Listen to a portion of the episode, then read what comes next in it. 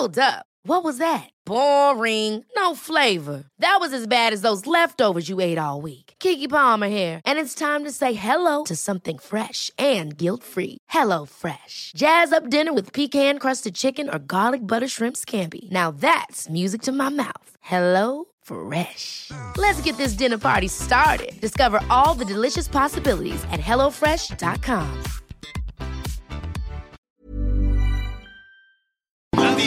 ¿Qué tal? ¿Cómo le va? Buenas tardes. Estás a punto de escuchar Yo soy Javier Alatorre. las noticias con Javier Alatorre. La vamos a pasar muy bien. Comenzamos. para pedir perdón. Tengo que estar ebrio, ya que sobrio no me da.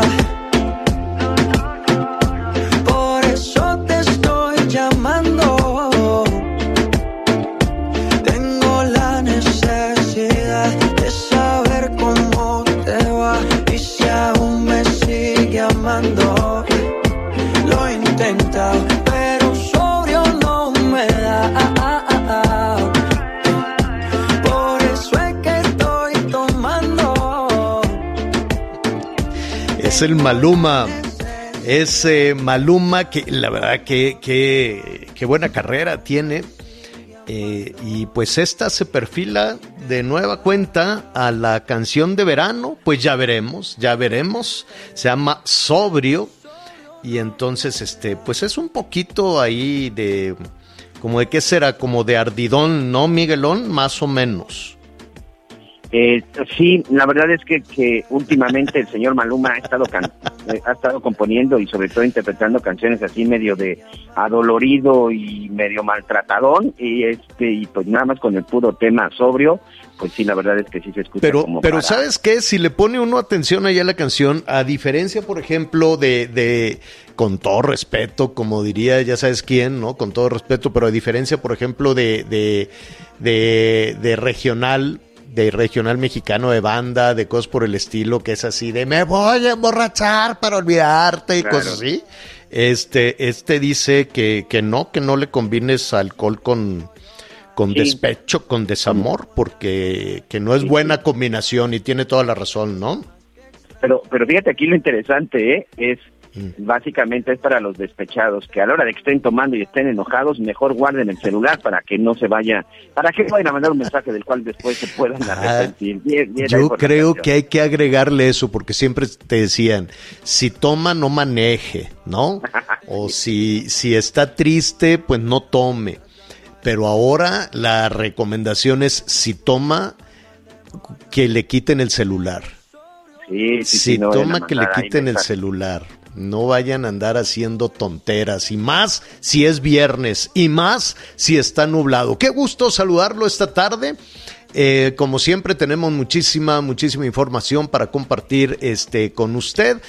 Vámonos despacito, es tarde de viernes. Yo sé que muchas personas pues se están preparando pues para pues, el fin de semana, hacer una fiestecita o por ahí comidita o salir a algún lado. Habrá quienes están iniciando pues también vacaciones, que están empacando para, para irse a algún destino, alguna playa, algo por el estilo. Sí, muy bien, pero cuídese, por favor, cuídese mucho.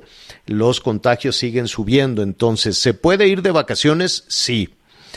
Eh, pero se tiene que cuidar, ¿no? Tiene que utilizar el cubrebocas, tratar de, pues tratar de evitar, lo, lo que te dice el sentido común, Miguel, ¿no? Tratar de evitar las Sí, claro. aglomeraciones, este, si está muy en un lugar, pues váyase por la banqueta de enfrente, use el cubrebocas, trate de no manipular muchísimas eh, cosas, lávese las manos, lávese las manos a los niños, a los adultos mayores también, si lo van, si lo están acompañando, no los descuiden, ¿no? Ni a adultos mayores ni a, ni a los niños con estas, con estas cuestiones. Sí, se puede divertir, sí, sí se puede divertir, pero este, cuídese mucho. La Ciudad de México está informando en este momento que van, eh, que va a continuar en amarillo, Así es. ¿no?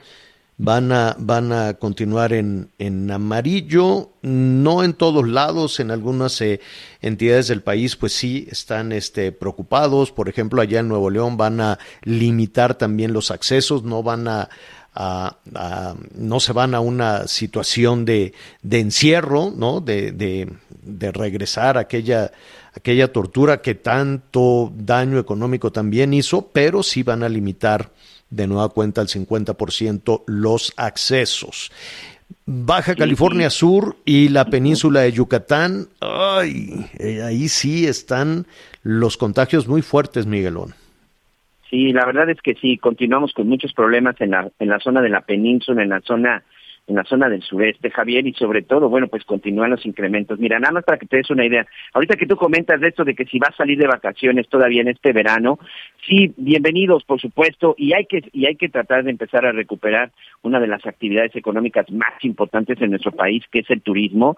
Eh, no son miles, son millones de personas las que dependen de manera directa e indirecta con el turismo, sin duda. Quintana Roo, creo que en un 70-80% de la actividad económica, la gente depende, por ejemplo, del turismo, pero les voy a dar las cifras que está dando a conocer el día de hoy el gobernador Carlos Joaquín. Por fortuna, en Puerto Morelos hay una disminución de contagios del 100%, en Cozumel del 30%, pero atención, Isla Mujeres, que es uno de los lugares más visitados, por supuesto, tiene un aumento del 118% de contagios. Lázaro Cárdenas tiene un aumento del 83%. Solidaridad, que es en donde se encuentra Playa del Carmen, tiene un aumento del 63% y la zona de Benito Juárez, en donde se encuentra Cancún, tiene un incremento del 52%, señor. Otra de las este, de los municipios con el mayor número de contagios, este sí es el más alarmante, José María Morelos, aumento del 64% y Bacalar un lugar, por cierto, precioso, tiene un aumento del 52%. Entonces, sí hay que tener mucha precaución, sí hay que tener cuidado. Ya vimos lo que pasó con estos ¿Dónde, estudiantes ¿Dónde es el, el, mayor incremento de contagios? ¿Isla Mujeres? Eh, José María Morelos con el 164% y la zona de Isla Mujeres con el 118%, señor. Válgame Dios. Bueno, pues eh, son de los destinos preferidos. Yo sé que hay muchísimo, muchísimo movimiento. Nos están diciendo también nuestros amigos allá en, en, Nuevo León, o por lo menos las autoridades de salud. El secretario de salud dice que hay un riesgo. Eh, Manuel de la O, hemos platicado con él en, en varias ocasiones. Dice que hay 17% de hospitalizaciones en esta, en las, en las últimas horas. Eh, y eh, un 50% más de camas que requieren ventilador en esta semana. Así es que, pues, ¿qué, qué, nos queda? Pues cuidarnos. La verdad, lo que queda es, es este, cuidarse, extremar las precauciones. No podemos vivir encerrados para siempre, no, no, podemos vivir en una caverna para siempre. La economía requiere de este movimiento y lo que podemos hacer es aprender a vivir con esta situación eh, cuidarnos, ya sabe, el cubrebocas, lavarse las manos, lave las manitas a las niñas, a los niños, a los adultos mayores. Mire, eh, eh, los, los movimientos, los movimientos de viajeros internacionales también están llegando pues de todo el país se están incrementando. Nos decía el gobernador de Quintana Roo ayer antier que se están incrementando, que habrá nuevos vuelos, vuelos directos de diferentes capitales europeas. Este dice que el, el INEGI está informando también esta mañana que se duplicó. El año pasado llegaron dos millones de turistas, dos millones cuatrocientos, y solo en mayo que todavía no estaba en su apogeo la vacación de verano. Solo en mayo, Miguel, llegaron casi 5 millones de turistas internacionales. Casi 5 millones. Entonces, eh, pues evidentemente llegan con un con una cantidad de dinero importante, llegan con dólares, llegan con euros y todo eso ayuda. Entonces, son las dos caras de, las dos caras de la moneda. ¿Se puede viajar? Sí, sí se puede viajar, pero pues habrá que cuidarse, cuidarse eh, lo que dice el sentido común, ¿no? Con, con cuestiones básicas ya estamos del otro lado, ¿no? Con eh, espacios eh, al aire libre, con cubrebocas y con estarse lavando las manos en cualquier, en cualquier ocasión. La Ciudad de México entonces para la semana entrante estará en amarillo. Yo quiero suponer que el Estado de México se va a mantener en verde. Lo vamos a ver en un ratito más. Información en desarrollo, dice el gobierno de la Ciudad de México, que la próxima semana en amarillo, pero que sigue el aumento de contagios, en particular entre la población este, más joven, y Claudia Sheinbaum insiste en que no habrá cierres, no se van a cerrar los negocios, no se va a cerrar la economía y están pensando también en un nuevo programa de, este, de salud que básicamente pues de lo que se trata es de incentivar este tipo de cosas. Eh, atención nuestros amigos en Michoacán, estamos con ustedes, estaremos ahí en esta situación tan difícil, Miguel tan complicada estos enfrentamientos. Yo, me quiero imaginar en cualquier este, eh, ciudad del país, si tú vas, eh, por ejemplo, rumbo al área de la defensa o donde se tenga alguna instalación de policía municipal o de policía federal y más todavía si se trata de la Guardia Nacional o del Ejército y tú quieres destruir ahí a un ladito, ¿no? Y que tuvieran un estacionamiento y que llega Miguel Aquino con un trascabo y pues sabes qué, les voy a destruir aquí el estacionamiento porque no quiero que pasen más, más efectivos del ejército. ¿Te imaginas la reacción que puede haber en ese momento? No, bueno, y, incluso trata de bloquear la entrada de la Secretaría de la Defensa Nacional y yo creo que no ha pasado ni un minuto y ya tienes ahí a todo el ejército encima. Y esto, bueno, pues sí, lamentable lo que está sucediendo en Aguililla, Michoacán. Aquí lo hemos estado comentando y seguiremos comentando porque muchas llamadas de nuestros amigos de Aguililla, Michoacán, sobre todo porque, pues eso es precisamente lo que quieren, Javier, ser escuchados, pero también ser atendidos. Tienen semanas que, pues incluso les han estado cerrando, meses se puede decir, meses que han tenido bloqueadas sus carreteras, sus accesos, en donde no incluso no se les está permitiendo que lleguen eh, los comestibles, que lleguen víveres y que le llegue agua potable. Uno porque están bloqueados y otro porque también, pues estas empresas que se encargan de distribuir este tipo de alimentos, pues ya no se quieren acercar a Aguililla porque son asaltados, su personal es secuestrado, sus unidades son incendiadas. Lo último y el colmo fue pues este complot este daño provocado a los sistemas tanto de Internet, al servicio de Internet como a la luz, a la energía eléctrica. Hay algunos puntos en donde incluso eh, se fue la luz o falló el Internet porque no se le ha dado el mantenimiento correcto. Por lo mismo, porque las empresas encargadas de dar mantenimiento a todos los servicios de Internet e incluso de la propia Comisión Federal de Electricidad, pues no se pueden acercar a Aguililla por estos bloqueos, narcobloqueos, porque son finalmente ellos los que lo están provocando para dar servicio. ¿Qué fue lo que hizo la gente? Boicoteó también las instalaciones del cuartel militar cerraron las instalaciones, les pusieron también ahí algunos bloqueos para que no pudieran salir los militares, no les pudieran entregar comida y no les pudieran entregar agua. A un costado de este cuartel militar en Aguililla, Michoacán, había un helipuerto. El jueves pasado les llegó a través de vía aérea, a través de un helicóptero, precisamente comida y agua a los soldados. ¿Qué fue lo que hizo la gente el día de ayer? Destruyó el helipuerto, Javier. Agarró, como tú bien dices, un par de trascabos, hicieron un hoyo y destruyeron el helipuerto. Y ahora de esta forma, pues ni por aire no podrá aterrizar ningún helicóptero, por lo menos no en ese lugar. De ese tamaño están las cosas en este momento en Aguililla, Exacto. Eh, normalmente se usa este lugar común de decir que es tierra de nadie, que esta región es tierra de nadie, pero yo me atrevería a decir que sí tiene control y sí tiene, este, decir que es tierra de nadie, es tierra que está controlada, eh, pues por el crimen organizado. Em, esta, esta situación se discute, se habla, se habla en la Ciudad de México, se habla en Morelia, eh, se cruzan por ahí. Pues, en más, se habla hasta en el Vaticano, viene un enviado de la Iglesia Católica. En medio están los ciudadanos, en medio de toda esta incertidumbre. En medio están las personas que no pueden salir adelante y hay toda una situación como una papa caliente en la que no se nota o por lo menos no se ve qué política van a utilizar ahí, cómo van a apoyar a los ciudadanos, Miguel, los van a apoyar este con, con, los abrazos, o van a enfrentar, o van a hacer una estrategia, o van a, yo, yo, después de ver esto, de que a un lado del cuartel militar se tomen estas decisiones de destruir un helipuerto y que no pase nada, pues hace, hace ver que la situación queda en desventaja. Primero los ciudadanos, después las fuerzas federales, el Estado, y va sumando puntos el crimen organizado. Fíjate que en, en Chiapas eh, también hubo, desde ayer estuvimos platicando aquí con Eria Cuña, no solo de la situación de este enfrentamiento en eh, Tuxtla Gutiérrez, eh, también el asunto en los altos de Chiapas, en la zona de, Pante, de, ahorita mismo le voy a decir, es Panteló,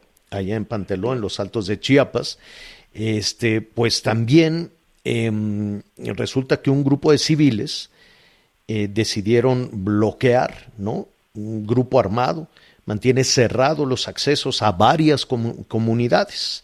Entonces, em, pues las eh, fuerzas estatales, también federales, eh, elementos del ejército, dijeron, bueno, vamos a quitar este bloqueo. ¿Qué fue lo que sucedió después? Vamos en este momento con Eri Acuña, a quien le agradecemos muchísimo esta comunicación. Eri, ¿cómo estás? Javier, ¿qué tal? Muy buenas eh, tardes. Fíjate que lo has descrito perfectamente en Panteló, que es un municipio de las montañas de los Altos de Chiapas, que para que nos ubiquemos un poco, está dos horas eh, de, después de pasar San Cristóbal de las Casas, está pegado a la comunidad de Acteal y bueno, como informaste oportunamente, eh, un, llegó un convoy en el que participaban policías estatales, federales, el ejército y la Guardia Nacional para desbloquear estos caminos que ya llevan mucho tiempo.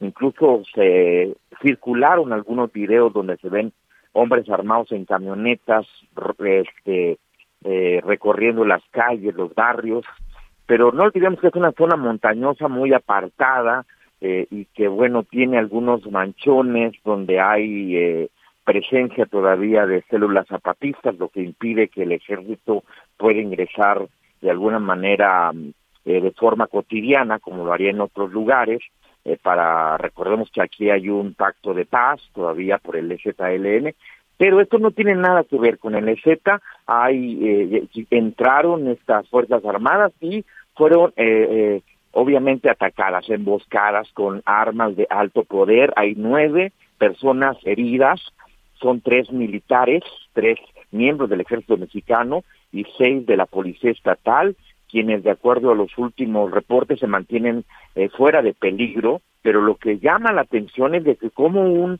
convoy tan grande fue atacado eh, cuando intentaban únicamente retirar unos troncos, que es lo que había ahí en la carretera, y fueron pues recibidos a balazos esto obviamente causó mucha inquietud. Los barrios, esto no es nuevo porque ya lleva varias semanas ocurriendo el bloqueo y también lo, la presencia o la denuncia que se había hecho de habitantes de Panteló de eh, hombres armados. Entonces han empezado a salir de Panteló, de sus comunidades, eh, varias personas, familias enteras caminando hacia Chenaló. Se cruzan a Teal, y llegan a Chenaló, que es el siguiente municipio, eh, donde sí hay señal de internet, en, en Pantelón no lo hay, y ahí se están refugiando por el momento eh, ya la diócesis de San Cristóbal de las Casas, que tiene mucha presencia en esa zona, ha, eh, emitido pues algún tipo de comentarios donde se les brinda ayuda a los pobladores también en San Cristóbal de las Casas. Hay algunas familias eh, y bueno eso es lo que está ocurriendo. No hubo otra incursión ya al menos hasta este momento por parte de las Fuerzas Armadas. Únicamente se le está brindando atención, también protección civil, tengo entendido, porque no ha sido muy fluida la comunicación y era imposible que los reporteros ingresáramos a Panteló por las condiciones de seguridad que hay eh, después del ataque a, las, a los soldados, a la Guardia Nacional, pues eh, hemos decidido esperar que siga ocurriendo, pero no tenemos reportes de decesos hasta el momento recientes, aunque en otras ocasiones, semanas atrás, se informó también de que hubieron ataques en Panteló. Es, una, es un municipio que, créeme Javier, está altamente armado, eh, muchos pobladores hace como 15 años, no tengo, no recuerdo la fecha exacta ahora, pero hubo un enfrentamiento entre dos familias que costó la vida de 15 personas y bueno, se agarraron a balazos por una riña familiar y terminaron una tragedia. Entonces, esto pues nos refiere. sí, Javier. Sí, Eri, vamos a invitar a esta conversación a Miguel Aquino porque yo les quisiera preguntar a ti, Eri, que estás de primera mano con esta información, y a ti, Miguel, que has seguido también cómo va ganando terreno o, podemos decir plazas el crimen organizado. Eh, ¿Hay alguna conexión entre los acontecimientos de Tuxtla y los de, de, los altos de, de los altos de Chiapas, de Panteló? No que se observe directamente, Javier, sin embargo, en la zona de Panteló, Simojovel, eh, Pueblo Nuevo, Citotol, toda esa, esa zona es un corredor prácticamente que colinda eh, hacia la parte de Tabasco. Eh, ¿No es el corredor del EZLN? Hay presencias en algunos municipios eh, don, muy muy bien fijados, pero ahí están cerrados, ahí no no sabemos qué ocurre porque el EZLN ha dicho que prohibido el paso y nadie entra, pues si no es que la autorización Ni siquiera el cártel Jalisco Nueva Generación, ni siquiera los ciriles. ¿Quiénes son los, los ciriles, Miguel? Eh, eh, eh, a ver, Eri, los dos. ¿Qué tal, Eric? Hola, ¿Cómo estás, Miguel? Gracias, muy buenas tardes.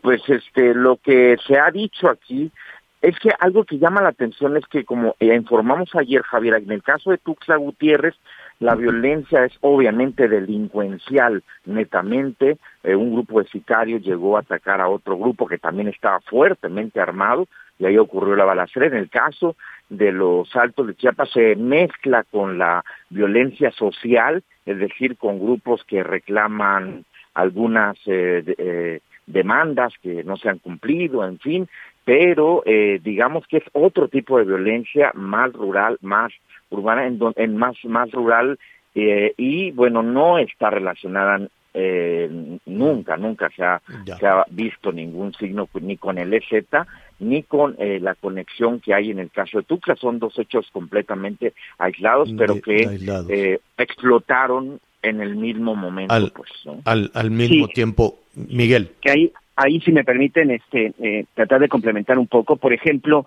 de las cuatro personas que fueron ejecutadas en Tuxtla Gutiérrez, que ya se confirmó que, que incluso estaban comiendo en este restaurante donde se da el enfrentamiento afuera, este restaurante La Morena, pues fue identificado este uno de ellos como Ramón Gilberto Rivera, un supuesto operador del cártel de Sinaloa en ese lugar. Y las autoridades tienen confirmado que, por ejemplo, en este estado de Chiapas hay tres grupos que están básicamente ahí peleando, que es el Cártel Jalisco Nueva Generación, por supuesto, la gente que ejecutaría este operador del cártel de Sinaloa tendría que ver con el cártel Jalisco, pero también en esta zona que tú comentas, Eric, muy pegada hacia la zona de Tabasco, pues es una zona donde todavía tiene presencia el cártel del Golfo. Sí, sin duda lo que sucedió el día de ayer en Paneló es un hecho distinto, pero atención, es gente armada que en algún momento lo vimos ya en el estado de Michoacán, Javier. Pero también hay un grupo que ya ha sido identificado como los civiles, que supuestamente también estarían relacionados con un grupo de la delincuencia organizada, específicamente con nexos con el cártel Jalisco Nueva Generación y que también, bueno, pues estarían en esta zona. Sin duda tiene que ver con esta eh, violencia ciudadana, por llamarle de alguna forma, esta reacción por parte de los ciudadanos, pero lamentablemente lo que sucedió en Panteló también es un hecho que de repente aprovechan estos grupos del crimen organizado. Chiapas de repente nos puede quedar un poco lejano en torno a lo que sucede en Sinaloa o incluso en Tamaulipas, pero desde hace ya más de una década, por lo menos el cártel del Golfo y el cártel de Sinaloa siempre han tenido presencia en este estado. No se nos olvide, como ayer lo platicábamos, Javier, es la entrada de la frontera sur de nuestro país y uno de los lugares, por supuesto, pues más cotizados y codiciados por los grupos de narcotraficantes. Tres grupos exactamente están operando hoy en el estado de Chiapas, que eran los que ya les comentaba. Pues eh, algo, que, me gustaría, Javier, sí, dime, lo que dijo Miguel es completamente cierto. Eh, una, una de las personas eh, de apellido Rivas, eh, eh, un joven que se, acaba de casar hace apenas este, tres semanas con una modelo eh, muy guapa, eh, fue el, uno de los ejecutados y esta persona era hijo de el que se eh, eh, le nombró como el lugarteniente del Chapo Guzmán en Comitán, fue detenido en Guatemala y falleció hace aproximadamente tres años en una cárcel de Estados Unidos y se comenta que su hijo es quien se habría quedado al mando de este pues de la plaza aquí y que eso tendría que ver con lo que está ocurriendo ahora, ¿no? Válgame. Bueno, pues es, es un tema complejo, es un tema que además no se merece Chiapas, que, que de por sí este, hace tanto esfuerzo por salir de marginación, por salir de pobreza, este, por salir también del COVID, ¿no? Con, con, con tantos problemas y ahora todo, esta, todo este tema batalla con el asunto de los migrantes, con las oleadas de migrantes, en fin, es eh, todas las complicaciones de, la frontera sur y hay que, hay que sumarle ahora algo que está subiendo de tono, que se está poniendo en primer plano, que seguramente existía desde hace muchísimo tiempo por todo lo que significa en, en, en situaciones ilícitas eh, la frontera sur y que ahora pues está, está eh, tomando nuevos, nuevos ritmos, eh, rumbos eh, y haciéndose mucho más notorio. Eri, te agradecemos mucho y bueno, se nos viene el tiempo encima, pero seguramente el tema de discusión allá en Tuxtla Gutiérrez, eh, pues ha sido David León. ¿No? Ha sido David León, que durante mucho tiempo es, es un personaje Segundo muy conocido. Maletazo, ¿eh? Segundo maletazo segundo maletazo y, y, y, bueno algo que ta es que es que confluyeron muchas cosas el mismo día y eso habría que analizarlo muy delicadamente porque recordemos Claro. que el director del IMSS quien es chiapaneco fue Robledo Aburto este fue ayer llegó a Tuxtla con una misión especial del presidente López Obrador a hacerse cargo del de, de Chiapas para combatir el COVID porque pues obviamente es un estado rezagado en vacunas eh, por el tema migratorio también, que hay que tener mucho cuidado en esa parte. Entonces, este, una fue esa, otro fue el, el, el nuevo video que surgió ahí del, de, de- de- del, del dinero entregado del a hermano del presidente, Martín David Jesús. León, que era una pieza muy importante en el sexenio anterior de Manuel Velasco, su operador eh, en muchas cosas, y bueno, estas balaceras. Entonces, este, ah, cayó todo de sopetón, y bueno, algunos conectan unas cosas con otras, pero bueno, no vamos a enredar los cables, Javier, mejor con cuidado. Claro, son, vamos son muchísimos temas. Yo eh, eh, lo que digo que seguramente ahí en Tuxtla, porque fue un personaje de muchísima influencia y muy conocido, David León, allá en Chiapas en el gobierno anterior, y únicamente decir que sobre ese video, que en un ratito más lo vamos a, a retomar, lo que dijo el presidente, lo que contestó el presidente sobre ese tema. Eh, David eh, León, a través de sus redes sociales, dice sobre la información difundida el día de hoy, es decir, el video donde se ve que él está entregando dinero en efectivo a, a Martín Jesús López Obrador, que le estaba entregando 150 mil pesos y que fue, no, yo quiero suponer que las cámaras fueron colocadas por él mismo, no lo sé, pero sobre ese tema David León dice sobre la información difundida el día de hoy, aclaro que los recursos ahí mencionados, es decir, los 150 mil pesos, fueron a título personal, producto de mis ahorros y fue motivo de un préstamo. En síntesis, dice David León que eh, ese dinero era un préstamo personal al hermano del presidente. Y el presidente también en su momento dijo, yo no tengo nada que ver con eso, que los investiguen. Yo a mi hermano hace cinco años que no lo veo, pero lo estaremos retomando en un, en un momentito más. Eri, ¿cuánto tema para esta semana? Te agradecemos muchísimo que nos ayudes a navegar en toda esta información. Muchísimas gracias. Danos tus redes sociales, por favor. Claro, gracias Javier. Eria Cuna, arroba Eria Cuna de Twitter y en Facebook, obviamente como Eria Cuña Meneses y bueno, son mis dos redes que manejo más más um, más Y- constantemente y ahí vamos Gracias. a estar muy pendientes Gracias. Javier porque vienen muchos temas. Nos vamos a Panteló más tardecito porque precisamente queremos estar cerca del lugar, ¿no? Con cuidado, con cuidado a los altos de Chiapas. Eri Acuña, eh, corresponsal. es donde estuvimos, Javier, una vez, una cobertura. Llegamos Exacto. a Chalchihuitán, cerca de la zona de Exacto. San Andrés La Reinsar. Ahí estuvimos una- y, y- y ahí una estuvimos. montaña. Fuimos a sacar ámbar y nos dimos cuenta de la explotación terrible que hay también en toda esa zona. Regresaremos contigo desde luego. Eh, para, para seguir con todo este tema. Gracias, Eri, nuestro compañero corresponsal de Azteca Noticias allá en Chiapas. Gracias. Buenas tardes, Eri. Buenas tardes, gracias. Y saludamos a nuestros amigos en Tapachula a través de El Heraldo Radio 96.3 FM, en Tuxtla Gutiérrez también en el 88.3 de la FM. Hacemos una pausa y volvemos. Sigue con nosotros. Volvemos con más noticias. Antes que los demás. Todavía hay más información. Continuamos. Bueno, pues eh, déjeme decirle que esta, esta mañana, Información en Desarrollo, la jefa de gobierno de la Ciudad de México insiste en que van, van a distribuir o que la creación de gas bienestar este, pues ayudará a la economía familiar. Sí, claro, cualquier cosa que, que, que le regales a una familia o que le des este, los alimentos baratos, el gas barato o ayudas, programas sociales, en fin.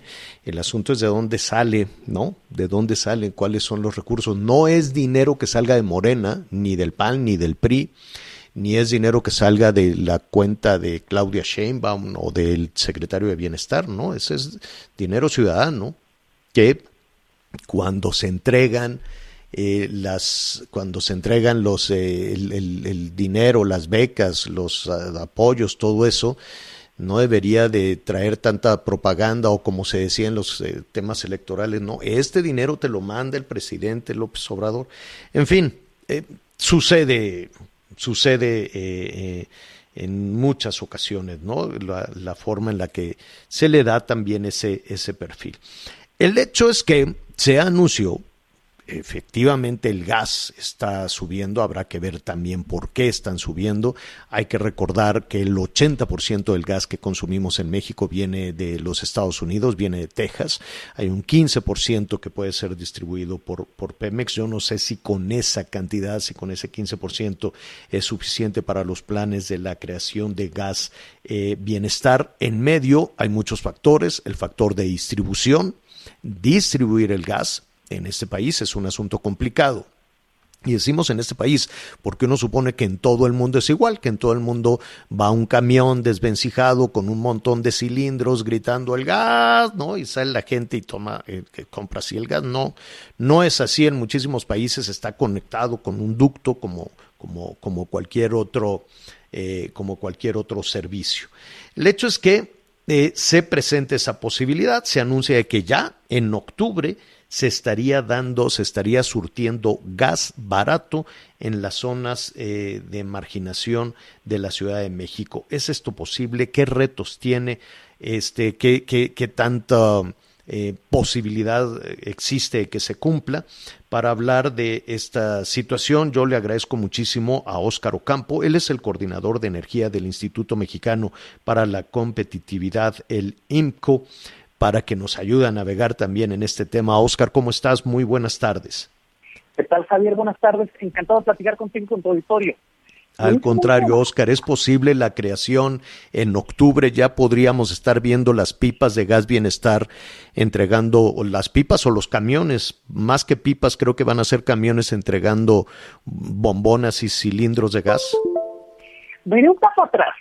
En primer lugar, hay que, hay que decir que hay un problema, existe un problema en el mercado del gas LP. ¿Cuál es ese problema? Que hay muy pocos jugadores, un mercado muy concentrado y con barreras muy altas de entrada. Eso es indiscutible y es un problema que se debe abordar y es un problema que quizá la reforma energética de 2013-14 no abordó.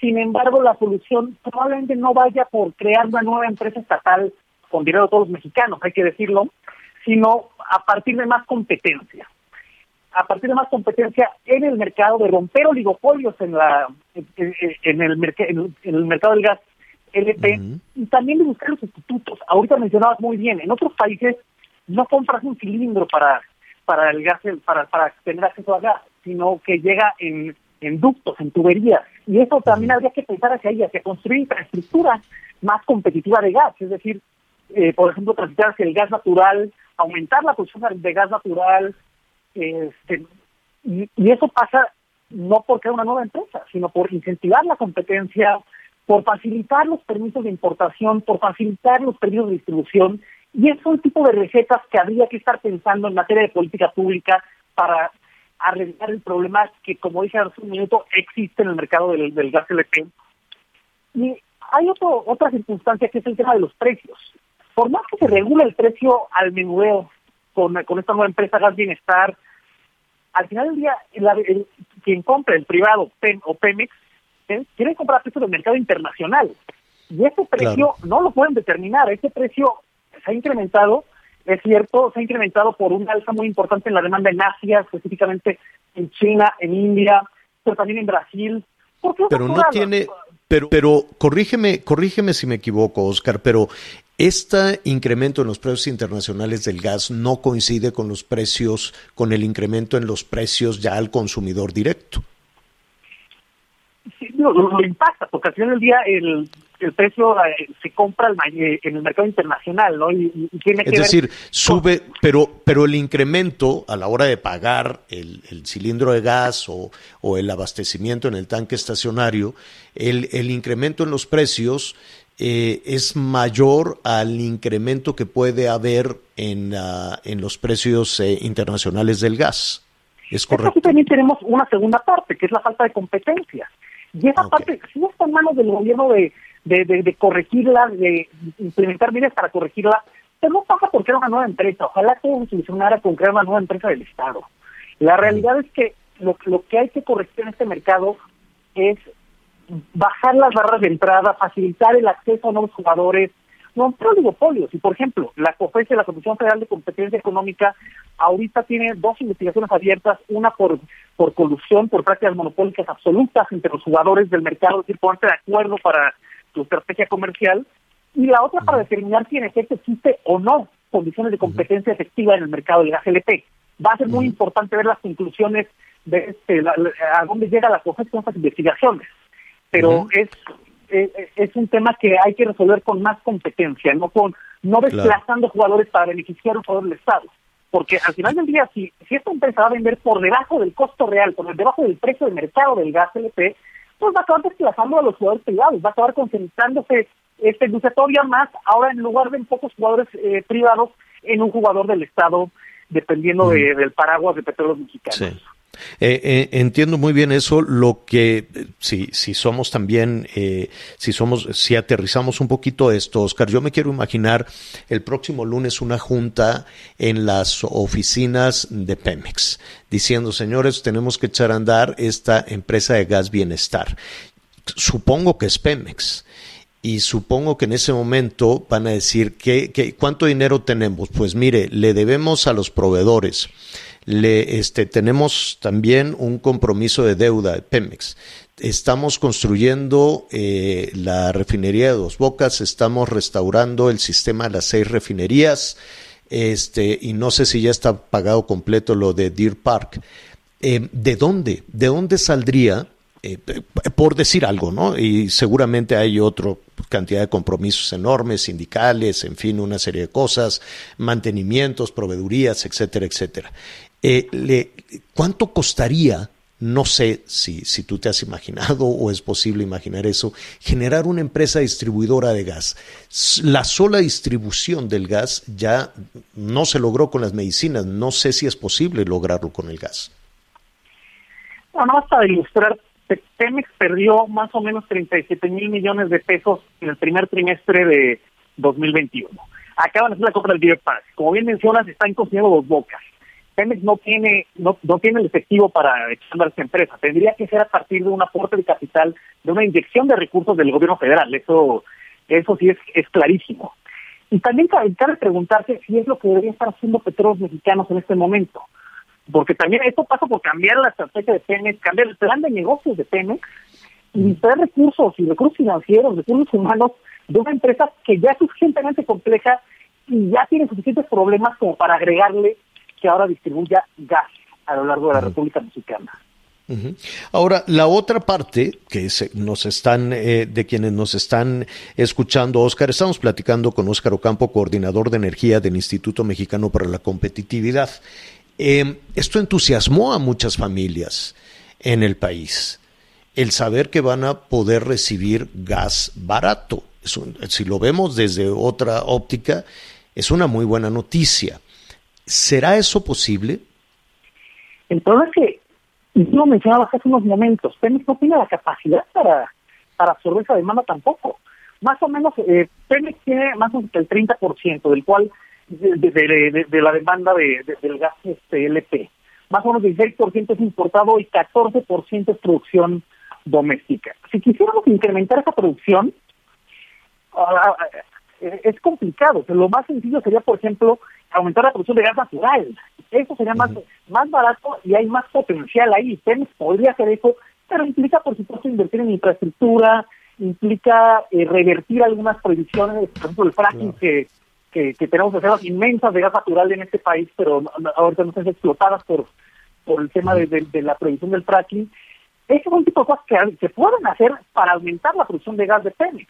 Pero en la medida que no suceda esto, Pemex va a tener que seguir importando el, el, gas LP y no, no tiene la capacidad para, para, para desplazar por completo a todos los privados. O sea, esto generaría distorsiones en el mercado de gas LP bien importantes, que, que no queda claro que hay una respuesta ahorita y que Petróleos Mexicanos tenga la capacidad o tenga alguna estrategia para, para hacer esto. Claro. Pues Oscar, te, te agradecemos. Yo creo que es un anuncio de que, cayó muy bien, que aterrizó muy bien, una muy buena intención de ayudar a la economía, sobre todo eh, después de estos dos años eh, complicadísimos, tres años me atrevería yo a decir, complicadísimo, pero de la buena intención a los hechos habrá que irse con, con cautela y revisar también qué es lo que está sucediendo con eh, las empresas, como tú muy bien lo señalas, porque de alguna manera han guardado silencio también. Y hay un factor de que sí o sí en algún punto habrá que ponerlo sobre la mesa, que es el robo de gas. Ese, a mí no me gusta mucho esa palabra, pero es el guachicoleo de gas, la venta ilícita de gas. Eh, es un hecho, hay pipas circulando y ofreciendo gas barato también en muchas partes del país. Un asunto que, del, del que poco se quiere hablar, pero que ahí está. Y justo en ese momento alguien está comprando, tal vez sin saberlo, ¿no? Este gas, gas robado. Muchos factores, muchos elementos que habrá que poner sobre, sobre la mesa. Si nos permites continuar con esta, con esta conversación. Encantado, Javier, muchísimas gracias. Al contrario, al contrario, Oscar, es Oscar Ocampo, el coordinador de energía del Instituto Mexicano para la Competitividad. Hacemos una, una pequeña pausa, volvemos inmediato. Sigue con nosotros. Volvemos con más noticias. Antes que los demás. Todavía hay más información. Continuamos.